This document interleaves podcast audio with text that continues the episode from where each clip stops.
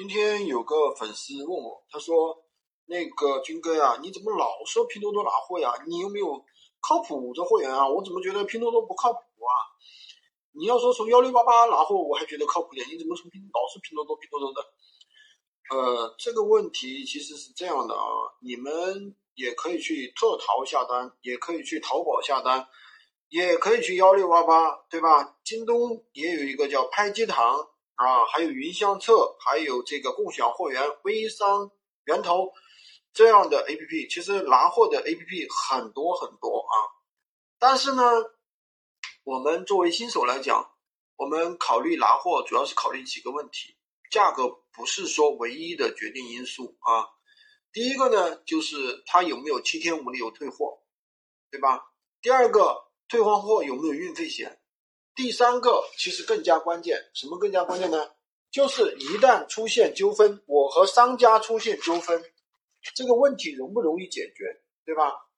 那如果说不容易解决，那么那那个啊，比如说我和商家出现纠纷，那平台会不会站在我这里，对吧？如果说平台不站在我这里，那我到时候难受了呀。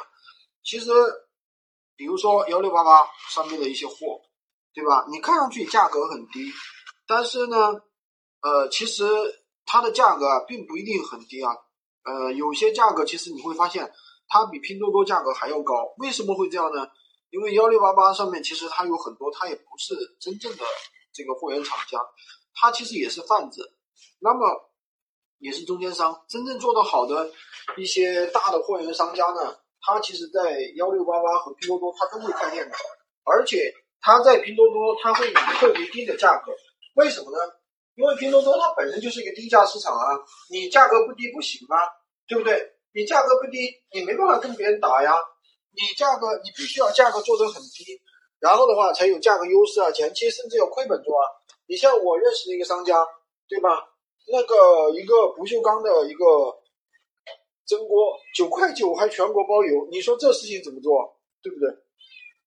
所以说，啊，真的是价格真的是低到很低了啊，基本上是前期，因为它要销量嘛，它都是亏着做的。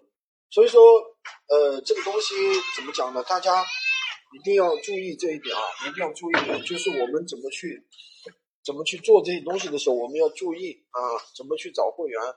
呃，对于新手来说，我们。没办法去承受一一丁一点的损失，对不对？那么我们就更得要注意啊，从哪个平台拿货呢？更加的安全一点，这一点是很重要的，好吧？今天就跟大家分享这么多啊！喜欢军哥的可以关注我，订阅我的专辑，当然也可以加我的微获取闲鱼快速上手笔记。